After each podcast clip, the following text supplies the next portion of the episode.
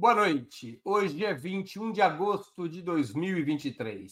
Está no ar mais uma edição do programa Outubro. Nenhum militar de alta patente foi denunciado pela Procuradoria-Geral da República ao STF por conta da intentona do dia 8 de janeiro, ao menos até o momento.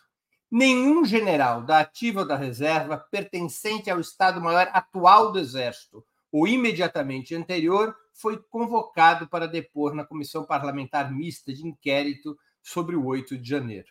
A relatora da CPMI, senadora Elisiane Gama, do PSD do Maranhão, declarou em entrevista na última sexta-feira ao jornal Estado de São Paulo: as Forças Armadas impediram um golpe no país. A instituição não aceitou essa provocação e não tivemos um golpe. Fecha aspas. O ministro da Defesa, José Múcio Monteiro, que já havia isentado os militares de qualquer responsabilidade pelo 8 de janeiro, afirmou em entrevista ao portal UOL no dia 16 de agosto, na contramão de várias declarações do presidente Lula, que a implementação de GLO, Garantia de Lei e da Ordem, sob o comando das Forças Armadas, teria evitado os protestos golpistas. Afinal, está no forno uma pizza para impedir qualquer responsabilização de oficiais militares pelos acontecimentos do dia 8 de janeiro e os episódios que o precederam? Serão desconsiderados os gritos a pleno pulmão, sem anistia, que marcaram a posse do presidente Lula e os atos de repulsa ao 8 de janeiro? Para debatermos esse tema, hoje teremos a presença de Maria Caramês Carlotto, professora de Sociologia e Relações Internacionais na Universidade Federal do ABC. Valério Arcari, historiador e professor titular aposentado do Instituto Federal de Educação, Ciência e Tecnologia de São Paulo. E José Dirceu, ex-presidente nacional do PT e ex-ministro da Casa Civil do governo Lula. Em nome de Ópera Mundi, eu cumprimento os três convidados. Vamos à primeira pergunta. A senadora Elisiane Gamba e o ministro da Defesa, José Múcio, têm razão quando isentam os militares da intentona do 8 de janeiro e até atribuem ao seu papel que um golpe tenha sido evitado? Maria Carlotto com a palavra. Boa noite, Breno, Dirceu, Valério. Estamos todos bem felizes. Eu vi um tempinho, falei, será que a minha internet caiu? Nós estamos animados com esse tema de hoje, de debater é, essa questão, brincadeiras à parte. Eu, essa, assim, eu acho que a questão dos militares tem que ser discutida em dois níveis. Um primeiro nível é individual, ou seja, os indivíduos que cometeram é, irregularidades, crimes que precisam ser é, é, apurados. Um segundo nível é institucional, ou seja, em que medida a instituição foi comprometida. Fazendo uma leitura benevolente dessas falas, né, elas, elas não isentam necessariamente indivíduos, mas isentam a instituição, ou seja, partem do pressuposto de que pode ser que tenham havido, a investigação vai mostrar atos individuais irregulares, mas que a instituição não se comprometeu, pelo contrário, até cumpriu um papel positivo. Olha, para discordar dessa visão, ou para problematizar, eu queria falar só da, da, da, de uma figura, né? ilustrar com uma figura para mostrar o quanto não é possível separar indivíduos e instituições. Se o que o Walter Delgatti disse na CPI é correto, né? É, e ele esteve no Ministério da Defesa, com o ministro da, do, da Defesa de então, que é o Paulo Sérgio Nogueira. É, quem é essa figura do Paulo Sérgio Nogueira? Eu acho que a gente tinha que fazer um histórico bem rápido. Né? Para lembrar que em abril de 2021 teve uma enorme crise, que foi considerada a maior crise militar desde a redemocratização, quando os três é, chefes das forças entregaram seus cargos. Na verdade, foi o Bolsonaro que pediu os cargos para eles, né? Isso depois é, ficamos sabendo. Naquele contexto, o que, que o Bolsonaro fez? Ele substituiu o então ministro general Fernando de Azevedo pelo Braga Neto, que depois viria a ser o seu vice. E nesse movimento de peças, o Pujol, que era o então chefe do Exército, foi substituído pelo Paulo Sérgio Nogueira, que quando Braga Neto virou vice do é, Lula, é, do, desculpa, perdão, Deus me livre, do Bolsonaro, ele é, então substituiu o, o, o Braga Neto no Ministério da Defesa. Então, veja, é uma figura que já tinha sido identificada como bolsonarista lá atrás e que veio subindo nessa hierarquia muito atrelado ao bolsonarismo, né? cumprindo esse papel. E aí você fala, ah, tá. Então, veja, não é um indivíduo, era o comandante do exército que virou ministro da defesa. E mesmo o Pujol, que era o legalista da história e que teria sido substituído por isso, né? É porque disse que as, a, as Forças Armadas iriam cumprir a Constituição, fazer cumprir a Constituição, enfrentou o Bolsonaro. Eu vou só concluir aqui usando o meu banco de tempo, concluir meu raciocínio. Que inventou o Bolsonaro em, em vários contextos, em, em várias situações, mesmo esse Pujol, na véspera de ser demitido, no dia do Exército, fez uma declaração dizendo que é, em 1964 o Exército tinha sido convocado pela sociedade para salvar o país do comunismo, que representava uma grande ameaça democrática. Então, veja, existe um comprometimento que é individual, mas que é institucional, porque essa figura, para concluir aqui meu raciocínio, que é o, o general Paulo Sérgio Nogueira, representava a instituição. Era o comandante do exército, depois virou ministro da defesa. E mesmo aquele que é legalista nega o papel do golpe militar 64. Então, este é um problema que envolve indivíduos e a instituição, e é assim que precisa ser enfrentado. Com a palavra, Valério Arcari.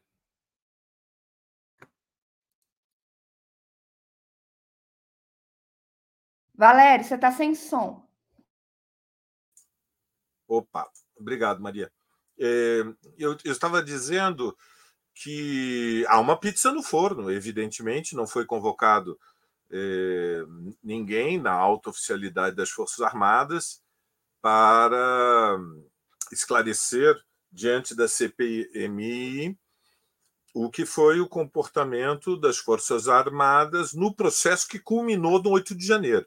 Veja, nós estamos falando de um processo golpista que se expressou em diferentes momentos e culminou com a semi-insurreição do 8 de janeiro. Porque o contexto, Breno, Zé, Maria, todos aqueles que acompanham o outubro, o contexto é de que houve um governo de coalizão da extrema-direita com ampla participação militar durante quatro anos. Ou seja, a auto-oficialidade das Forças Armadas ela foi cúmplice do governo Bolsonaro, assumiu responsabilidades de gestão do Estado que vão muito além do papel das Forças Armadas, tal como ficou estabelecido pela, pelo pacto político da transição pelo alto conservadora, mas que estabelecia limites para restringir, conter as Forças Armadas e milhares, mais de 5 mil oficiais das Forças Armadas estavam em diferentes cargos.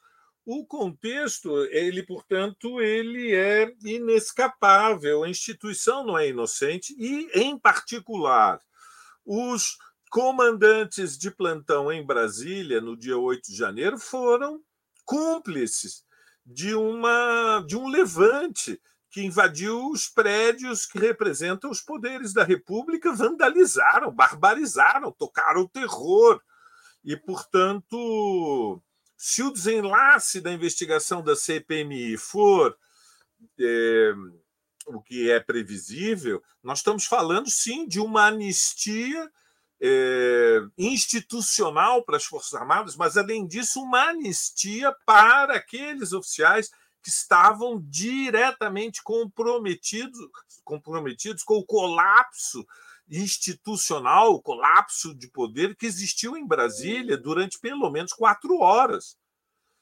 É, e que culminou com aquele episódio sinistro de uma barreira militar é, protegendo os golpistas que estavam acampados em frente ao comando militar do, do Distrito Federal.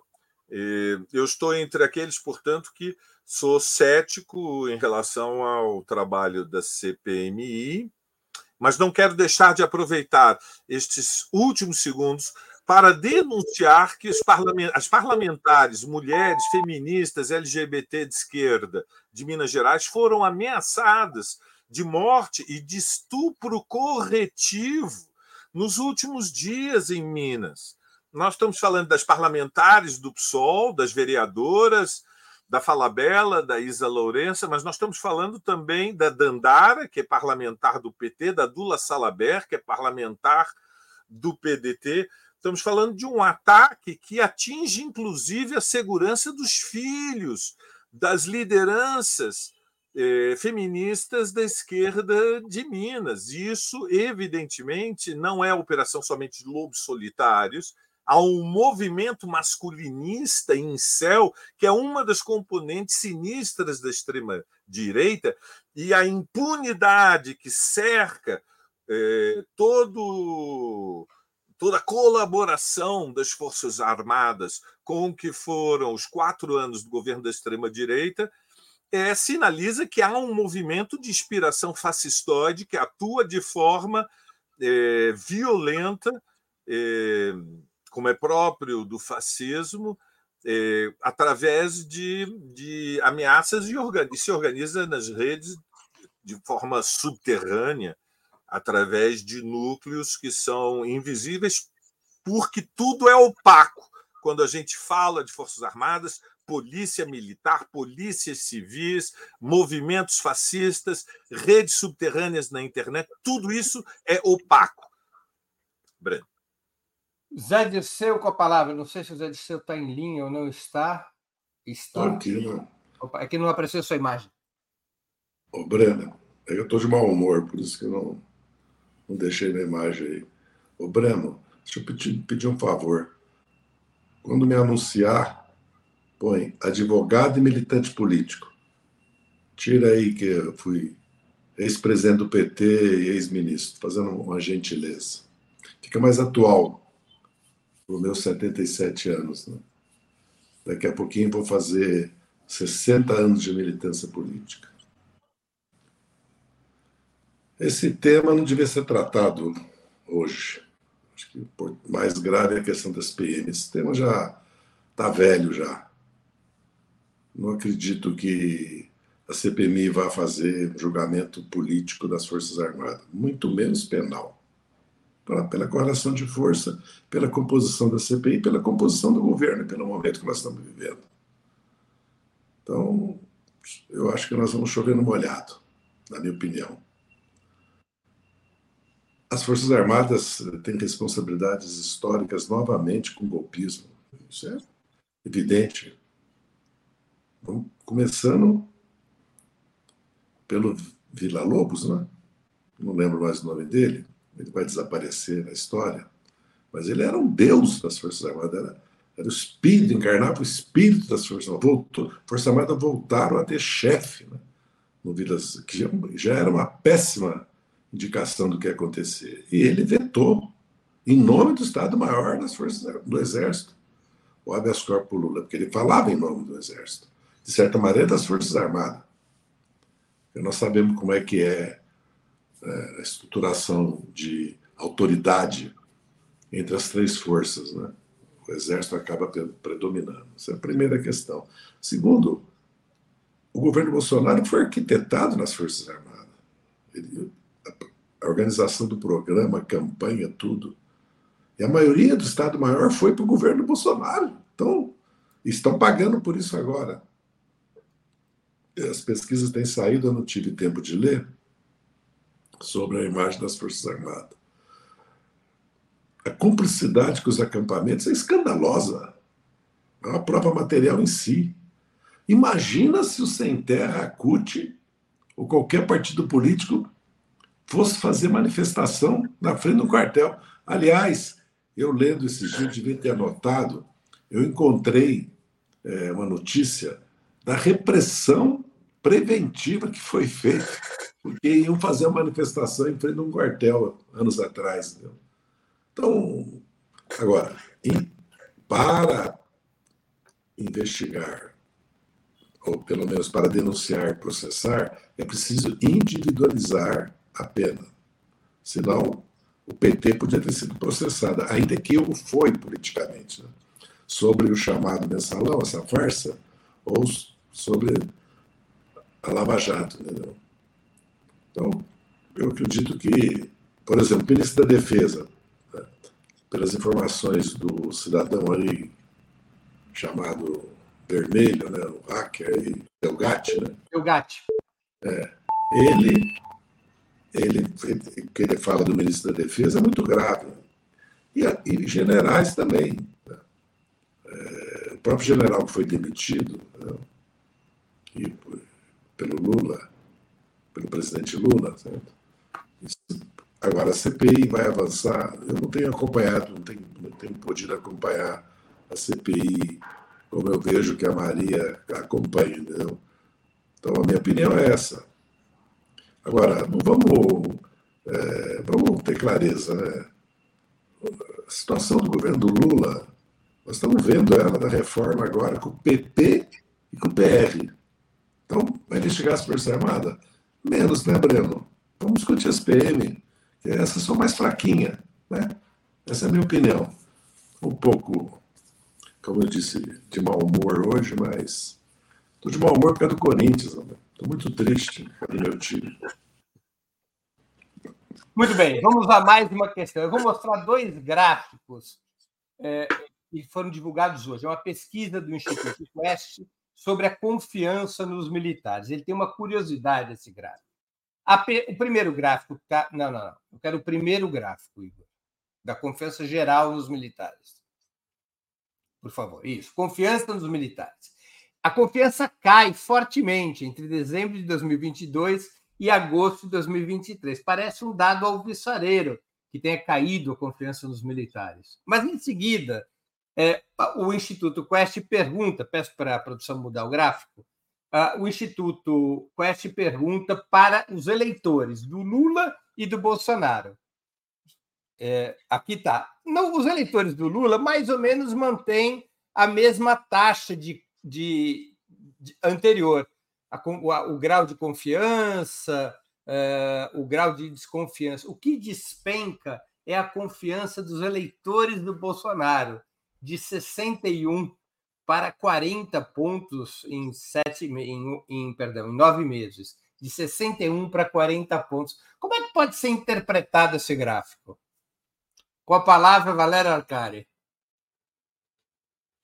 Ah, me parece que a pesquisa sugere que um, o núcleo duro, né, uma parcela do eleitorado do Bolsonaro, que tem várias componentes, como nós sabemos, graus de confiança variáveis, o núcleo duro da corrente bolsonarista, aquela, aquela fração da sociedade que tem uma identidade mais forte com o neofascismo, em última análise, ele ele perdeu confiança nas Forças Armadas porque a sua aposta era o golpe, ou seja, a sua aposta era que eh, as Forças Armadas, provocadas pela faísca centelha do movimento construído na direção do 8 de janeiro e preparado pelo bloqueio de estradas com caminhoneiras e os acampamentos em frente dos quartéis do Exército,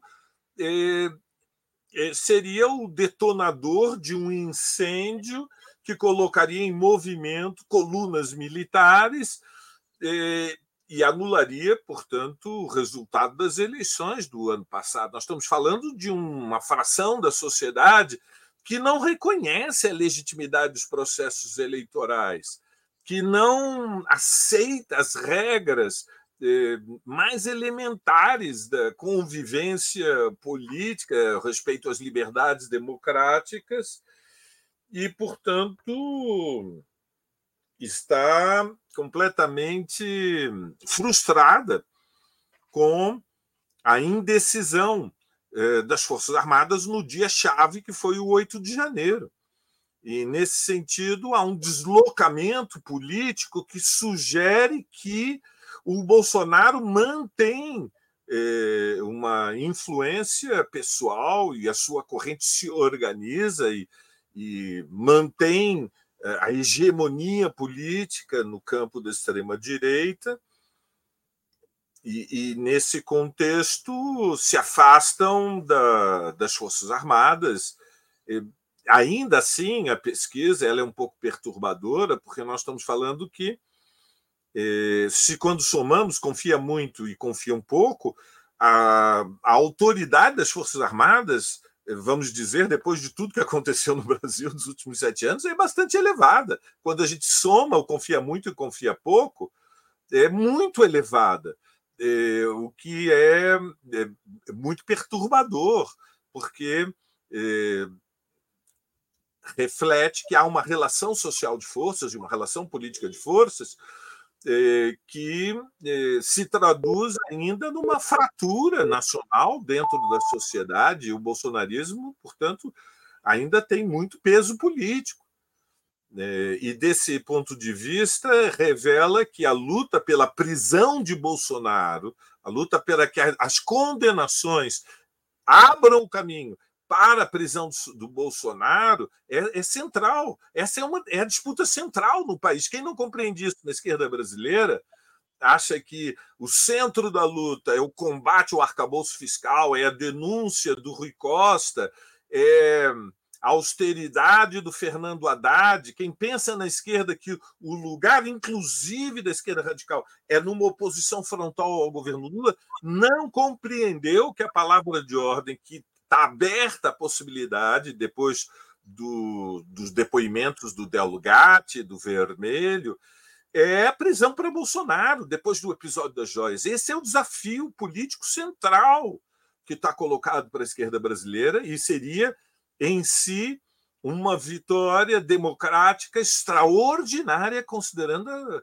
a história do país, como disse o Zé Dirceu. Nós estamos nos limites impostos para uma, por uma é, relação de forças ainda muito desfavoráveis. Mas prisão para o Bolsonaro abre uma janela de esperança. Campos. Zé Disseu, como é que você analisa esses gráficos?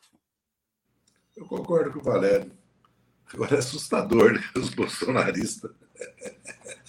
Eles estão enlouquecidos com as Forças Armadas.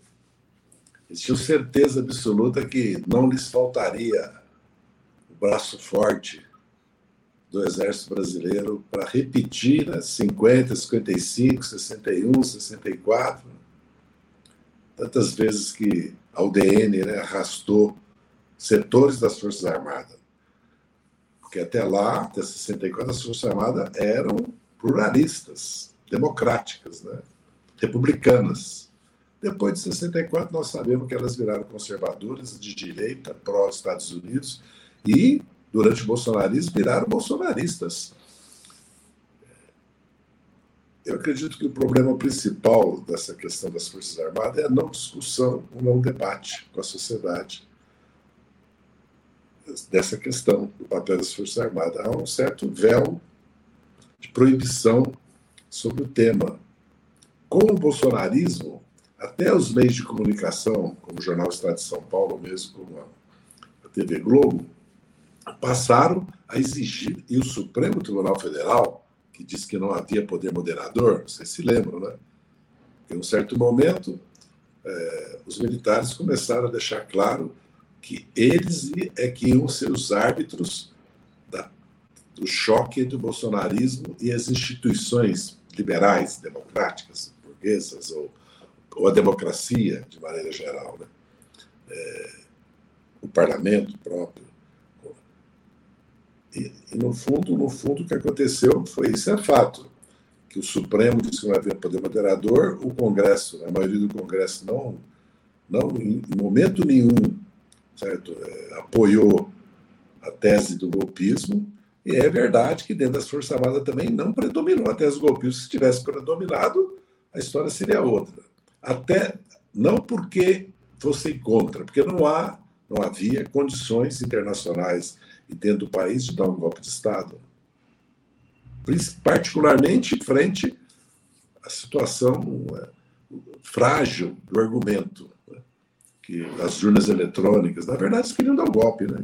impedir a vitória, como impediram em 18 que deram um golpe parlamentar jurídico contra Dilma e processo sumário, política de exceção que levou o Lula a ser investigado denunciado, processado e condenado, hoje totalmente anulado.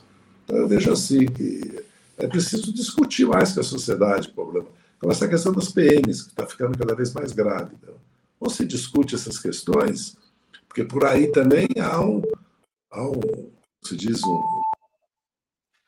esse negócio aí. É, é o reloginho para avisar que o tempo está acabando. Mas você está depondo contra a cor vermelha. Põe outra cor. Vai ficar associado na cabeça das crianças. O vermelho com repressão. Isso é ruim? Demais. Que isso. Nós somos democratas. Nós estamos combatendo aqui o golpe, você vem falar isso aqui. Então, eu, eu, eu avalio que é preciso discutir, debater, discutir. Vocês sabem que é, isso acontece. Então, não forma consciência do, que, do papel das Forças Armadas. Então, as pesquisas, porque as Forças Armadas, nós, nós, podemos chegar à conclusão que toda a queda foi por causa do bolsonarismo, né? e não por causa do eleitorado lulista, democrático, progressista, né? de direita democrática, que ainda que o Valério tenha razão, que também não é um mar de rosa para as Forças Armadas. Maria Carlotto com a palavra. Ele veio até de verde oliva, você reparou? Para homenagear o tema do exército, olha lá. Não, brincadeiras à parte. É, vamos lá. Eu acho, assim, ainda brincando, como é que eu interpreto esses dados? O país está se unificando. Né? Alguém me disse que eu estou vestido de Zelensky. Não, você está igualzinho Zelensky. Ó, é, mas assim, o que eu assim, primeira coisa, né? Eu acho que esse confia pouco. É, o Valério falou: ah, confia muito e confia pouco, tem um grau de confiança nas Forças Armadas muito alto. Eu acho que o confia pouco também pode ser lido como quase um não confia. Mas em qualquer cenário, os dados são alarmantes, dado tudo que aconteceu. Né? É, só não sei se eu, se eu cravaria muita coisa a partir dessa, de, de, de, dessa pergunta, porque a gente não sabe exatamente como as pessoas entenderam. Né? Agora, o significado é claro: os bolsonaristas, a partir do 8 de janeiro e dos acontecimentos, do, dos não acontecimentos, né, é, se decepcionaram muito com as Forças Armadas. Agora, eu indo assim na linha do que Valério já disse, Dirceu também, eu acho que a gente tinha que abrir um grande debate na sociedade brasileira sobre o papel das Forças Armadas e, mais do que isso, ou aproveitando este mote, discutir segurança pública, que é um enorme problema. E não só no Brasil, mas em toda a América Latina. Olha a situação das eleições no Equador, né, sobre uma profunda eh, marca de violência política. Né? E aí, eu estava lendo hoje que a, a candidata apoiada pelo Rafael Correia, né, é a única que defende como solução para o problema da segurança pública né, o poder do Estado, das polícias, os demais, ou bem a militarização, ou bem é, é, é, de, é liberação de armas para a população.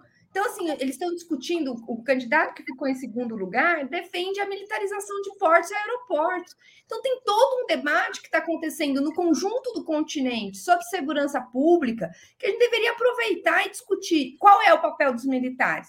Né? A gente provavelmente vai discutir é, hoje o PAC, né? E o dinheiro dado para os militares. Tá, que tipo de pesquisa eles estão fazendo? Que tipo de inovação? Quem é que discutiu? Quando é que nós vamos discutir o Plano Nacional de Defesa?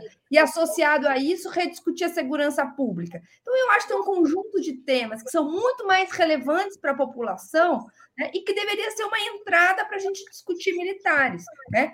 E, finalmente, discutir o papel institucional que eles cumpriram. Porque, por mais que eu concorde com o Dirceu que a punição deve ser sobre os indivíduos, o enfrentamento da, é, político da questão precisa ser necessariamente institucional porque a, o envolvimento deles é, é, com essa, com o golpismo, né, com a negação do papel do golpe é transversal às forças.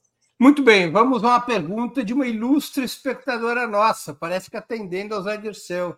A jornalista Mônica Bergamo, que está assistindo o programa, faz a seguinte pergunta: O que os senhores acham do fato da PM da Bahia ser a que mais mata no Brasil, até mais que é do Rio de Janeiro, e de o senhor Rui Costa já ter dado declarações de apoio a policiais em operações muito questionadas. Pergunta da jornalista Mônica Bergo, que está aqui nos assistindo, que eu agradeço, e passo ao nosso ao, ao Zé Dirceu, que nessa rodada é o primeiro a responder.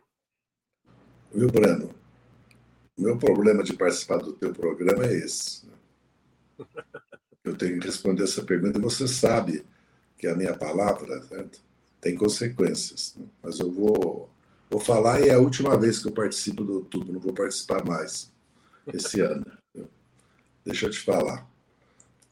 Se nós denunciamos, criticamos né, a atuação das PMs, por exemplo, de São Paulo, em, várias, em vários massacres, né, na verdade, esquadrões da morte institucionalizado, pena, da, pena de morte né, ilegal, nós não podemos nos calar quando acontece em governos nossos. Essa é a primeira coisa que eu quero dizer. Então, é preciso que se apure, se investigue, não só em São Paulo e no Rio de Janeiro, mas também onde nós governamos. Quando a PM faz operações com as características que nós já conhecemos, particularmente com o caldo de cultura do bolsonarismo e do golpismo, que nós sabemos que a, a tropa de reserva do bolsonarismo, certo? Se tudo indica as Forças Armadas se despolitizarem, se uh, despartidarizarem, voltarem para os quartéis, independente da discussão mais geral que nós devemos fazer hoje aqui, que a, a Maria levantou bem, né? É preciso discutir um novo plano de defesa nacional, nova política estratégia de defesa nacional, porque a mudança geopolítica no mundo, né? o mundo que nós vivemos hoje na América do Sul e o mundo em geral, e o próprio desenvolvimento tecnológico né, é, exige essa discussão. Inclusive a discussão da, indústria de defesa nacional. O Brasil vai retomar, vai ter uma indústria de defesa nacional, a sociedade apoia isso, isso tem um custo financeiro orçamentário e tem um custo político, né? tem um custo em perspectiva é, de histórica. Né? Então eu acredito que nós não devemos nos calar frente àquilo que seja a violação da lei certo? execução sumária, certo? torturas. Certo? Isso não significa, porque se nós formos falar que toda vez formos falar que toda vez que se denuncia e se critica ações criminosas da polícia militar, certo? ou de sargentos, ou de oficiais, ou de soldados da polícia militar, isso é negar o papel das PMs. Primeiro que o papel das PMs tem que ser repensado. E o problema de segurança pública do nosso governo é uma ferida aberta, porque nós não conseguimos implementar uma outra política de segurança pública. Avançamos muito no nosso governo em várias questões, não que não fizemos nada, mas continua havendo fatos né, que são fatos que nós temos que denunciar. Para isso existe Corregedoria, Ministério Público e Justiça. E as PMs e os PMs, ou as PMs, não estão acima da lei. Né? Se o Bolsonaro não está acima da lei, se nós nunca tivemos acima da lei, né, por que, que as PMs não podem ser investigadas? Né? E é preciso evitar esses fatos. E há medidas para evitar esses fatos. Né? Essa, essa, é a verdade. A, a resposta certo, do patriotismo da, militar, da defesa das, das PMs, não, não, resolve o problema, que vão continuar acontecendo e amanhã nós vamos ser condenados, governos nossos, pela Comissão de Direitos Humanos da OEA, da ONU, aí nós vamos dizer o quê? Que, que, né? que nós não vamos respeitar, mas é o Estado brasileiro que vai ser condenado. Com a palavra, Maria Carlotto. Então, Breno, eu vou responder em alguns níveis. Primeiro, eu acho que a posição do governo da Bahia e a atuação das suas polícias enfraquece o argumento da esquerda de maneira geral. Acho que a gente precisa é, enfrentar essa questão, discutir abertamente e criticar é, como a gente critica outras polícias militares. Esse é um primeiro ponto acompanhei é, no Twitter a violência com que reagiram a essa denúncia da Mônica Berman. E eu quero dizer que eu, mesmo como petista afiliada, já fui alvo dessa violência quando existe uma suposta linha né, é, oficial, que na verdade não é oficial, né, de partido nenhum. O PT é um partido muito grande, muito amplo, com muitas posições, né? mas uns se arrogam lá, e em geral são perfis fakes, perfis muito estranhos, e eles vêm como um batalhão de choque em geral contra mulheres. Queria deixar isso claro que isso é uma questão que a gente precisa pautar e discutir. É, mas dito isso, né? Então, queria é, prestar ali a minha solidariedade a ela, porque, em geral, são é, é, comentários muito violentos, muito agressivos e que marcam a nossa posição de mulher no debate, sabe? Nos chamam nos, por vocativos que lembram que nós somos mulheres. Isso é muito marcado, já que a gente está falando de violência política né, na discussão. Isso posto, é, eu acho que é, a situação, o, a, o caso da Bahia ele reflete a nossa incapacidade como esquerda de pensar uma política de segurança alternativa. E isso, é, da minha perspectiva, aumenta é, ou, ou, aprofunda a importância de nós termos um Ministério da Segurança Pública, para começar a formular essa discussão, a pensar o que, que é e a implementar uma política de segurança diferente. Mas, pra, agora falando para dentro da esquerda, eu acho que, embora seja grave os dados do, do, do, governo da Bahia e que seja complicada a posição negacionista de querer discutir isso por parte dos, é, governador, do governador atual, é, e isso já, já é uma é, recorrente, inclusive de outros governos, a despeito disso, eu acho que existe uma diferença importante entre o governo da Bahia e o governo é, de São Paulo né, do Tarcísio, e que faz com que o caso do governo Tarcísio seja muito mais grave. Eu acho que o governo da Bahia é uma incapacidade de fazer diferente, de enfrentar essa questão. Mas o governador, o governador Tarcísio, ele é, elogiou a chacina. É uma política de cima a baixo, totalmente ancorada na defesa da violência policial, que não é o caso do PT. Por mais que a gente denuncie, não, eu vejo o Lula é, é, é, disse que as chacinas eram um absurdo. Então, eu acho que a gente só tem que contextualizar, porque, embora de valor de face seja igual, o contexto político faz com que esses dois casos sejam bastante diferentes. Ô, Breno. Oi. Me desculpe, eu estou desinformado. Aconteceu alguma coisa com a Mônica Bergamo? É, nas redes sociais, ela, defende, ela fez a crítica da, da, da polícia do governo da Bahia e houve uma reação de alguns petistas bem truculenta contra ela. Não sei nem se são petistas, né? Não, são, não, é difícil saber. É, porque assim, não sabe nem se aquilo é perfil verdadeiro, é. tem todo um contexto, mas acho que é um, é um ponto. Aí. Então, minha solidariedade a Mônica Bergman. E também, Valério, a todos, né? A todas. Nossa solidariedade é muito grave o que está acontecendo com as lideranças mulheres, em todo o Brasil, já houve no Paraná, já houve em Santa Catarina e agora em Minas Gerais. Né? É uma coisa Não. assustadora que precisa, evidentemente, da solidariedade, da luta, da mobilização contra. Não, e eu posso só fazer um adendo a essa fala do Dirceu, que eu acho que é um ponto importante. O caso da Bahia, eu acho que tem que ser contextualizado o fato da Bahia ser o estado mais negro do Brasil, né? Com a maior, em termos absolutos, e o assassinato da mãe Bernadette também precisa entrar nesse contexto. Né? Então, que que, como é que nós vamos enfrentar estas questões né, com a importância que elas têm? Que política de segurança pública diferente nós vamos produzir? Valério Arcari com a palavra. Bom, é, três notas. Uh, bom, primeiro, é, é evidente que nós estamos falando de algo que tem uma gravidade histórica. Né? Ou seja, no Brasil ocorre há muitas décadas, ou seja, desde a ditadura militar, um genocídio da população jovem negra, favelada, periférica, é parte do, do, do, do desenho uh, histórico-social do que é a sociedade brasileira. Isso é, isso é o Brasil. Ou seja, uma sociedade é um anacronismo histórico, há um elemento de anomalia, criado pelo capitalismo periférico brasileiro, que é o fato de que, apesar do Brasil ser a economia mais poderosa ao sul do Equador, tem uma inserção semi-periférica, há uma anomalia que é a desigualdade social e o racismo estrutural, que leva a que haja, por parte do Estado, desde a ditadura, uma política de estar tá liberado para matar quando entra nas comunidades quando entram nas favelas, com o álibi de que estão reprimindo o crime organizado. É, e, é, e a ideologia da guerra às drogas. E, então, nós temos um drama histórico-social que tem muitas décadas.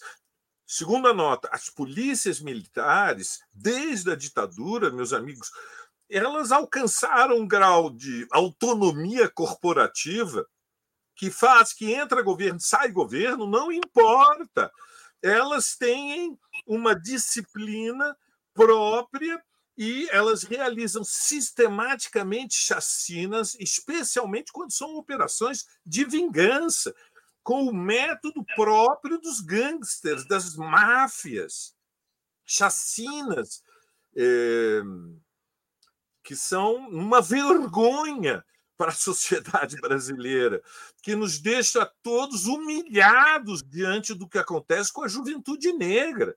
É uma fratura social é, dramática.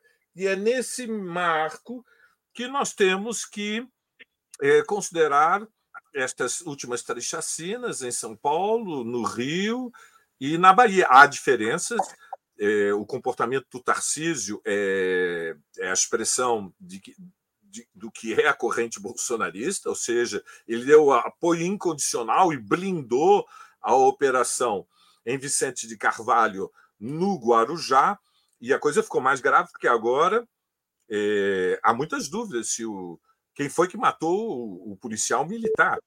É matéria hoje de capa dos jornais. E, mas o Rui Costa e o Jerônimo não são inocentes. O PT governa há quatro mandatos a Bahia e, portanto, é imperdoável o que aconteceu na Bahia. E é injustificável, é imperdoável a declaração do Jerônimo defendendo é, a, o profissionalismo, ou a declaração do Rui, do artilheiro, diante do gol, que não pode vacilar. Enfim, nós temos aqui um tema é, espinhoso, porém é, incontornável. E o tema central é que, é, tal como estão, as polícias militares são uma anomalia, são um anacronismo, são uma monstruosidade, e, e portanto, é preciso abrir a discussão sobre a desmilitarização da, da, das polícias militares, da unificação das polícias, não pode haver um exército interno e nós estamos a, a, aqui sofrendo as consequências de uma ideologia que é da guerra interna, do inimigo interno. E o inimigo interno são os pobres, são os negros, são as massas populares. É o resultado do que foi esta transição do mundo agrário para o mundo urbano, no intervalo de uma geração, que deixou excluída uma parcela enorme do nosso povo. Breno. Muito bem, vamos à próxima pergunta. Mas antes, a Mônica Bergamo é, ela agradece a solidariedade e diz que, para ela, o que choca não são os ataques que sofreu, mas a condescendência com os que matam, que isso é o que mais a incomoda.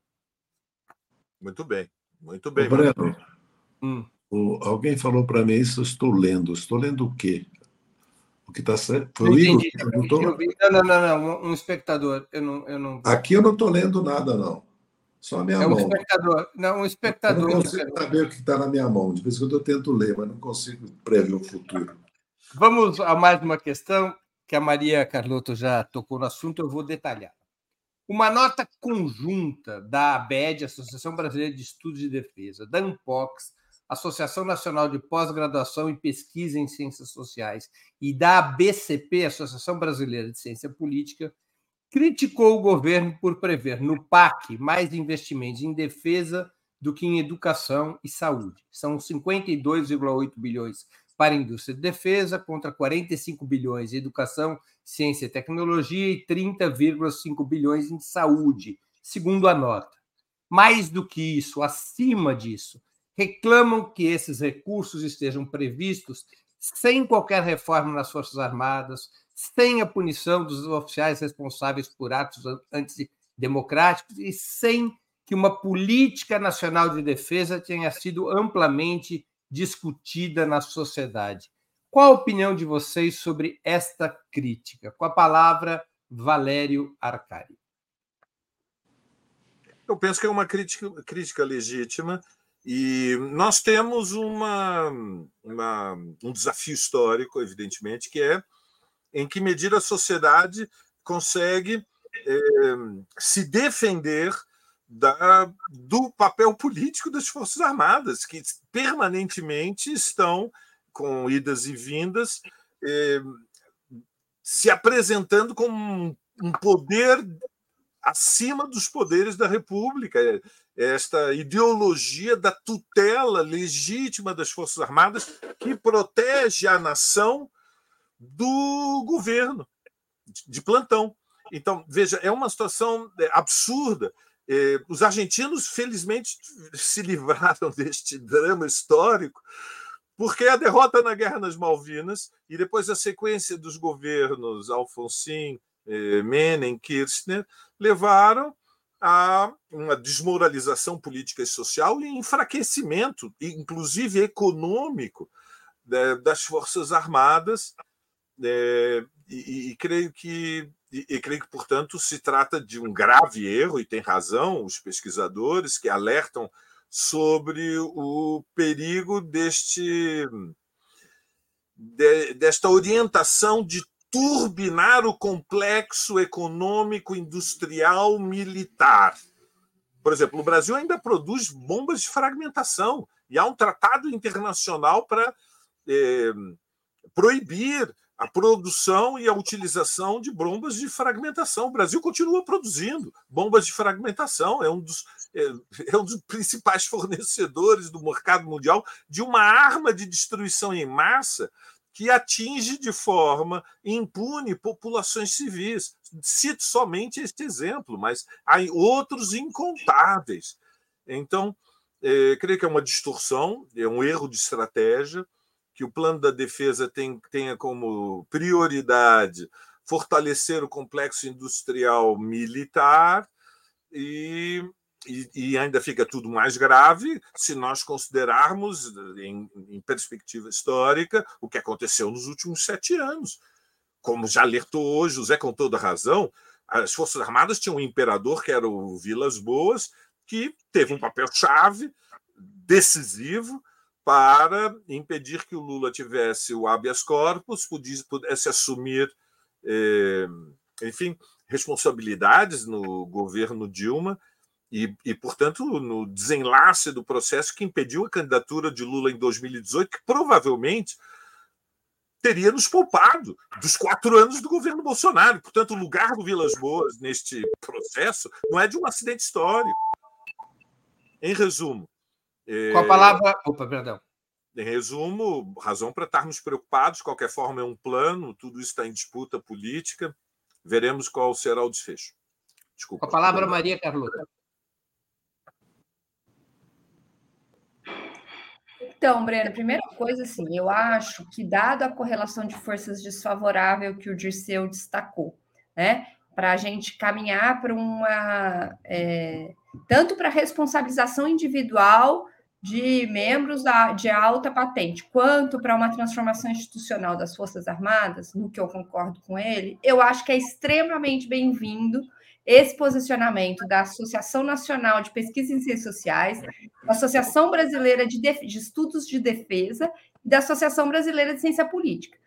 Ressalte-se que outras associações, como a Associação Brasileira de Relações Internacionais, soltaram uma nota paralela mais ou menos com o mesmo teor.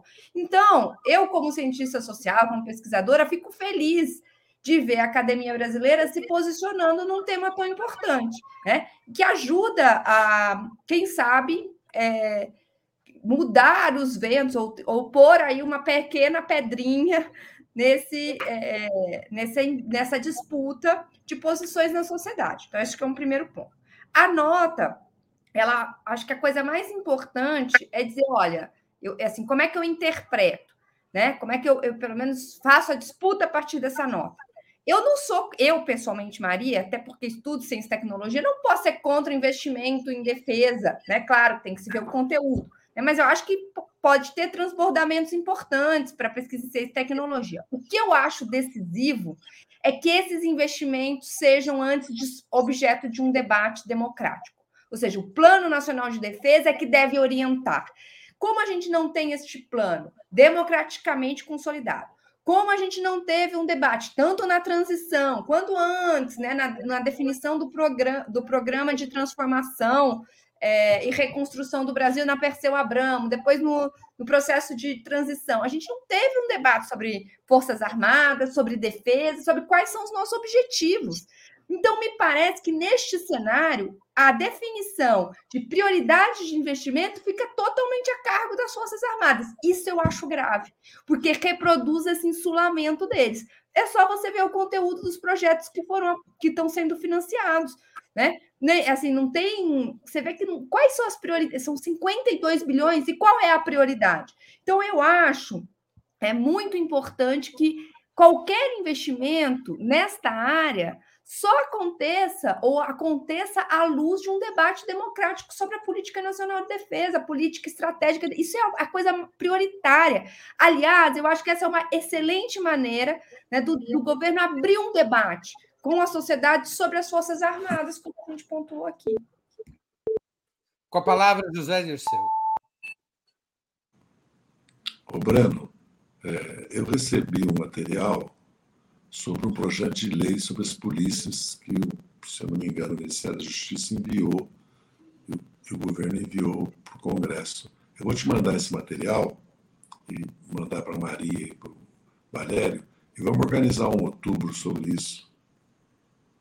Eu acho que é importante. Um, um outubro sobre as PMs, sobre as é, polícias. Polícia Civil, sobre as polícias. Né? De acordo. Tá. É... Bem, no mundo que nós vivemos, levando em consideração a riqueza do Brasil, particularmente em água e Amazônia, e o papel geopolítico de potência média, que pode ser uma grande potência do Brasil, poucos países no mundo têm ainda historicamente a possibilidade de ser uma grande potência. O Brasil é uma delas.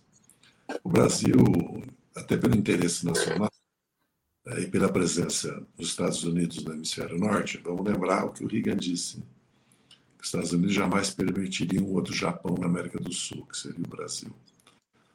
Eu sou favorável que se as Forças Armadas brasileiras passem por uma reestruturação, porque elas, elas estão totalmente deslocadas do tempo, porque a disposição física delas, os objetivos, as perspectivas, precisa tudo ser rediscutido. Agora, isso tem um custo, não sei se nós podemos suportar esse custo, dado as desigualdades e as carências do Brasil. Sem fazer uma reforma de distribuição de riqueza e renda no Brasil, tem um crescimento sustentado, o Brasil é um país que não consegue terminar um rodoanel na maior cidade do país. E deixa abandonado. Se fosse do PT, nós estaríamos perdidos. Né? Um monotrilho né, que corta a cidade toda não se consegue fazer VLT nas cidades. Monotrilho em São Paulo. Isso, desculpe. É, que liga o aeroporto ao outro, né? O aeroporto de Congonhas. É o monotrilho que não chega até o aeroporto de Cumbica. É a coisa mais estranha da vista na face da Terra. É, Você é uma... chega e tem que pegar um táxi até o aeroporto. É uma piada. Então, é um país que está com uma situação. Mas a gente grave. não pode falar quem era o governador quando houve essa obra. Né? Viu? Eu, eu estimo a situação do Brasil muito grave, né? institucional, política. Né? Nós estamos vendo o que está acontecendo no Congresso Nacional. O Brasil precisa de uma revolução social. O Brasil precisa fazer uma profunda reforma político-institucional, reforma tributária, esse capital financeiro, essa loucura dos juros no Brasil. Estava conversando hoje sobre a Europa. A inflação é 6,5% e o juro é 4,5%, entendeu? E a Europa está tentando estagnar, estagnação, vai entrar numa gravíssima crise econômica do preço da energia, por causa da aventura de sustentar a guerra da Ucrânia. Pretexto que, na verdade, seguindo é, a política dos Estados Unidos, né? que a Europa virou um braço dos Estados Unidos. Então, eu acredito que eu fico simplesmente é, estarrecido que haja mais recursos para para as Forças Armadas do que para a educação. Inclusive, eu defendi que todos os recursos das apostas fossem para a educação. Além, evidentemente, do crescimento, do desenvolvimento, não há nada mais importante do que uma revolução educacional, científica e tecnológica. E a ideia do pré-sal, da partilha, né, do Fundo Soberano, era para financiar, além do meio ambiente, financiar a educação e a revolução científica e tecnológica. Para onde que o Brasil vai? O Brasil tem que fazer em 10 anos, 100 anos de educação, ciência e tecnologia. Então, algo vai mal né, no reino da Dinamarca. Por quê? Como é que passou isso? O presidente Lula soube que ia ter mais recursos para as Forças Armadas do que para a saúde, para a educação. Se isso é fato, porque eu estou me fiando, é, que eu não me debrucei sobre o orçamento desse ponto de vista. Vi as dificuldades do orçamento, os problemas que o país enfrenta, é, porque é, é, aonde falta o pão, né, não há paz, né? É, é dividir né, o que não tem, é definir, se é para definir prioridades. É, é, o, é o PAC, não é o orçamento. Não, sim, sim, mas no orçamento também, se, mas o PAC se traduz em orçamento, né? Sim, sim, sim. É, mas é uma decorrência do orçamento, né? Então, se é fato que tem mais recursos, no PAC, né? vamos pôr no PAC, não é um bom sinal. Né? Apesar que a educação não é o objetivo do PAC. Né? Então, tem que analisar melhor isso. Né? Não se deve pôr mais recursos em defesa, mesmo que haja um, conteúdo, né? um conteúdo de ciência e tecnologia, né? de desenvolvimento tecnológico, como nós vimos nos Estados Unidos, nas guerras, infelizmente, né? radar, internet, tudo. Acho que nunca não, se deve se criticar. Importante a crítica, porque esse é um governo pluralista de centro-direita, já não é mais um governo de centro-esquerda, onde a disputa pelos rumos do governo é constante. Se nós não envolvermos a sociedade nessa disputa, nós vamos perder a disputa. Muito que bem. Chegamos assim ao final de mais uma edição do programa Outubro, que é apresentado ao vivo de segundas às sextas-feiras sempre às 19 horas. Eu conversei hoje com Maria Carlotto, Valério Arcari e José Dirceu. Muito Zé, obrigado. você já se acalmou? Vai Não. voltar semana que vem? Não, eu tenho um problema. Eu preciso fazer cada 15 dias, por causa das minhas agendas. Eu sou um homem ocupado. Eu, e eu estou no estado de semi-depressão por causa do meu time, Corinthians. Eu não me conformo.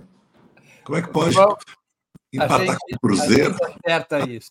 Empatar com acerta isso. Cruzeiro é meu time do coração por causa da, do Cruzeiro do Sul, que era o símbolo do Molipo, que era o símbolo do Molipo. Ô, Breno, Breno você nem, falou, nem lembrou de ser Valério, que nós estamos ah, é? completando um ano. No dia 15 de agosto, completou ah, um é? ano do programa. Ah. ô, Breno, o programa está indo bem? O Brasil não precisa discutir com nós três os temas. Você estava um negócio muito stalinista da tua parte, Não. Opa! E hoje é o aniversário. Lembrando, Leon Trotsky vive, foi 21 de agosto que José Disseu, eu perguntei para o Valério. Nós não resolvemos essa história de. Essa história de Trotsky vive, a gente não resolveu uns 83 anos atrás? o, o último stalinista do mundo. É uma loucura. Mas ele está lá no bunker na Ucrânia, lá, o Breno, no bunker. Ele é incorrigível, Zé. O que, que a gente faz com esse menino? O que, que a gente faz com esse menino? Ai, Eu conversei hoje com Maria Carlotto, Valéria Arcari e José Dirceu. Ô, Breno, vamos discutir as eleições da Guatemala e do Equador. Discutir um pouco a América do Sul, vamos? Argentina, gente. E Argentina, né? Vamos discutir um pouco política da América do Sul. Pensa Bora. aí. Bora é, lá. Consulta o Conselho Superior, que é só você, Breno. Eu conversei hoje com Maria Carlota, Valéria Arcari e José Dessel. Muito obrigado aos convidados da audiência. Boa noite. Boa, boa noite. sorte a todos e a todas. Tchau, Tchau pessoal. Aquele abraço.